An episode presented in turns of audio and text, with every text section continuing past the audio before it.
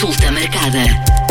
Olá, bem-vindos a mais uma consulta marcada para falarmos sobre atestados médicos de incapacidade. Está comigo Ana Rita Filipe, da Associação Nacional dos Médicos de Saúde Pública. Olá, Ana Rita. Antes de mais, o que é um atestado médico de incapacidade? Olá, Mónica. Então, um atestado médico de incapacidade é um documento oficial que vai comprovar o grau de incapacidade de uma pessoa, sendo que este grau de incapacidade é expresso numa percentagem e é calculado com base na Tabela Nacional de Incapacidades em sede junta médica. Ou seja, de uma maneira muito genérica, uma pessoa que tenha um grau de incapacidade igual ou superior a 60% vai ter acesso a inúmeros benefícios, quer sociais, económicos e fiscais. Portanto, é, é, um, é um atestado que, que dá vários uh, benefícios. Uh, como é que se pode pedir este atestado? Então, para pedir este atestado é, é necessário solicitar uma junta médica. E como é que se solicita, solicita a junta médica? Então, o utente deve dirigir-se ao centro de saúde da sua área de residência e solicitar a marcação de uma junta médica. Para tal, vai ter que preencher um requerimento uh, para este efeito e vai ter que levar consigo um, informação médica atualizada sobre as suas patologias e os exames complementares de diagnóstico que tem. Isto é, por exemplo, uma pessoa com doença oncológica é essencial que leve a anatomia patológica, uma pessoa que queira solicitar uma, este atestado porque tem, por exemplo, uma diminuição grave da audição, é necessário que leve então um audiograma isto é, é necessário que a pessoa leve todos os relatórios e exames complementares que tenha, de forma a que os médicos na junta médica consigam então fazer uma avaliação mais fidedigna da sua situação. É também aqui importante que, caso a pessoa já tenha um atestado médico de incapacidade anterior leve, ou seja, no caso de reavaliação, esta situação é muito frequente, por exemplo, nas doenças oncológicas, em que, nós passa, em que se passa um atestado médico de incapacidade por um período de 5 anos e a pessoa depois tem que ser reavaliada. Por isso, quando pede esta reavaliação, é importante que também leve consigo o seu atestado médico anterior. Há também aqui a ressalva que, no facto, uh, os casos dos utentes que pertençam às Forças Armadas ou à Polícia de Segurança Pública uh, não se devem dirigir ao centro de saúde, mas sim aos seus serviços, porque é aí que uh, são feitas as juntas médicas para estas pessoas. E quem não consegue deslocar-se hum, à, à junta médica?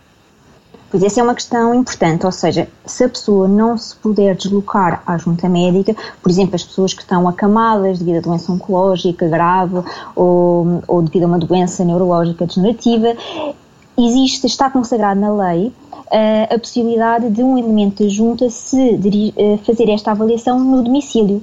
Mas para tal é necessário que a pessoa ou a pessoa preencha um requerimento para ser feita esta avaliação da junta médica no domicílio. A Associação Nacional dos Médicos de Saúde Pública tem, tem alguma percepção sobre o desconhecimento que ainda pode existir sobre hum, os atestados médicos de incapacidade, ou seja, pessoas uh, que não saibam que têm direito a este atestado? Um, sim, sim, ainda se, é assim, nos últimos anos tem-se verificado que tem havido um aumento uh, muito grande dos benefícios associados a este atestado.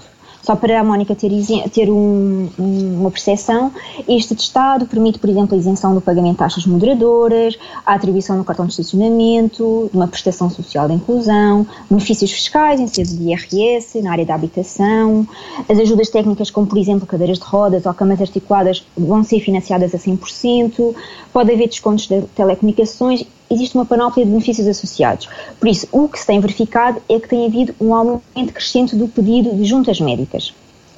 No entanto, também se verifica que quando as pessoas pedem a junta médica, eh, não têm, não têm realmente uma noção exata eh, do que, do que têm que fazer para ter acesso a estes benefícios e de todos os benefícios associados.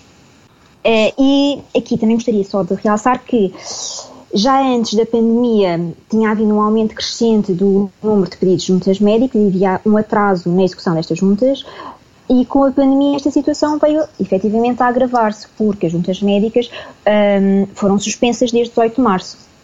Isto é, antes da pandemia, as juntas médicas eram, eh, eram realizadas por, nas unidades de saúde pública, por autoridades de saúde, e evidentemente com a pandemia, eh, as autoridades de saúde tiveram que estar concentradas no combate à pandemia e por isso estas juntas acabaram a ficar, foram efetivamente suspensas pela Direção-Geral de Saúde.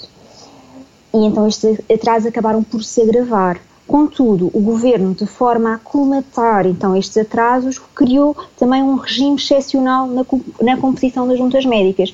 Isto é, atualmente as juntas médicas já não necessitam de ser efetuadas por autoridades de saúde e podem ser feitas por médicos. Ou seja, é preciso haver, na junta, uma junta médica é constituída por três médicos, um presidente e dois vogais, depois é preciso haver dois vogais suplentes, e o que é necessário é que o presidente da junta tenha uma experiência na execução de juntas médicas ou então formação na área da avaliação do dano corporal, mas já não é necessário ser autoridade de saúde pública. Autoridade de saúde, o que é uma mais-valia, pronto.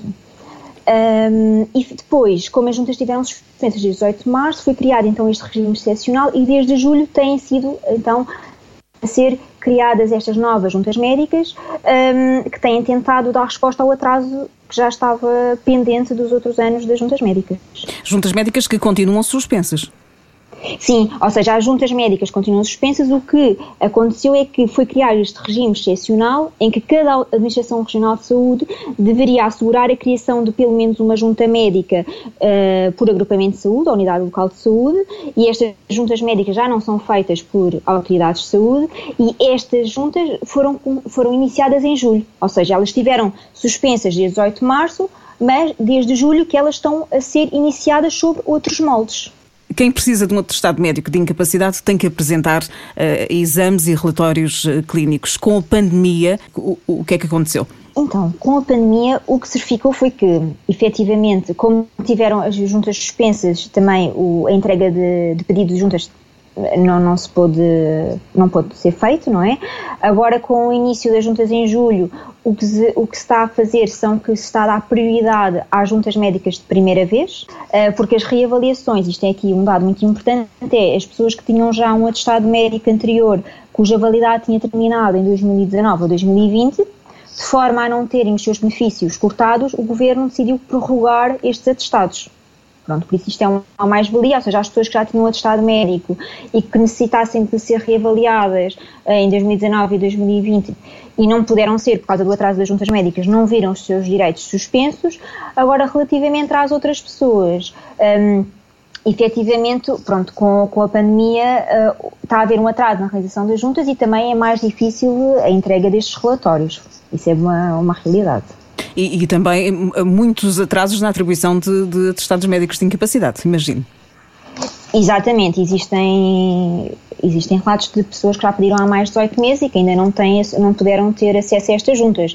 E por isso é que o Governo tem estado a tentar colmatar esta situação e, e, decidiu prorrogar, como eu já disse, os atestados e também uma das situações é tentar aumentar o número de juntas médicas um, criadas regime, neste regime excepcional de que mencionei de forma a tentar dar resposta a este pedido crescente de, de juntas médicas. Ana Rita, vai haver alterações no processo de realização de juntas médicas este ano? Eu penso que sim. O que saiu foi que o Secretário de Estado um, referiu que, de forma a tentar combater estes atrasos na emissão de atestados de incapacidade, iriam existir alterações nas regras das juntas médicas, nomeadamente pessoas com determinadas patologias, como a doença oncológica ou doenças uh, neurológicas degenerativas, poderiam uh, ter acesso ao atestado sem necessidade de se deslocarem a uma junta médica. Pronto. E também referiu que o atestado iria ser emitido preferencialmente por via informática. Ainda não percebemos depois, um, como ainda não isto foi o que saiu uh, na comunicação, mas ainda não saiu nenhum documento oficial onde especifique efetivamente como é que se vai processar estas mudanças. No entanto, a meu ver, são mudanças um, positivas, porque o que se nota muito na junta médica, uh, por exemplo, nesta questão da via informática, a pessoa vai à junta médica e, tem acesso a um atestado que é dado em papel.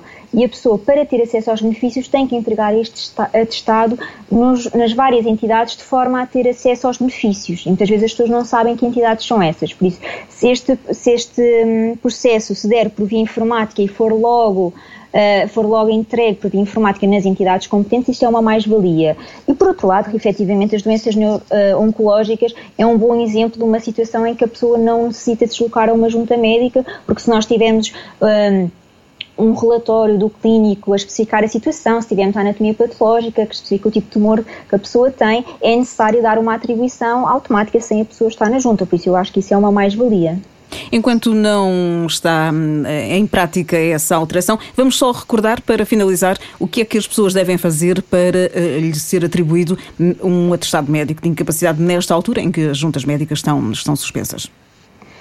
Hum, ou seja, nesta altura em que as juntas estão suspensas, como, hum, como eu já disse, em julho foi criada estas juntas excepcionais, por isso o que a pessoa deve fazer é dirigir-se ao seu centro de saúde da área de residência e informar que quer marcar uma junta médica. Pronto, eles depois vão-lhe dizer onde é que se tem que dirigir, se é a unidade de saúde, se é a unidade de saúde pública, mas Dirigindo-se a esse local, deve preencher um requerimento para solicitar a junta médica e deve ter consigo já, eh, deve ter já consigo todos os documentos médicos necessários que consigam espelhar toda a sua situação clínica um, de forma a que o médico depois, que os médicos na junta consigam dar uma avaliação mais adequada a esta pessoa.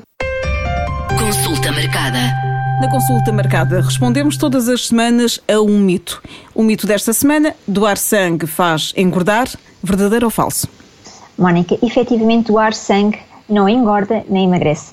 Todo o sangue que é doado vai ser reposto pelo nosso organismo no espaço de 24 horas. Por isso, a frase doar sangue engorda é falsa. É um mito na saúde. Este episódio termina por aqui, mas pode enviar as suas dúvidas sobre qualquer tema de saúde para o nosso e-mail consultamarcada.m80.ol.pt. Este episódio está disponível no site da M80, em m80.ol.pt, onde pode descarregar ou ouvir logo e nas várias plataformas de podcast. Consulta marcada.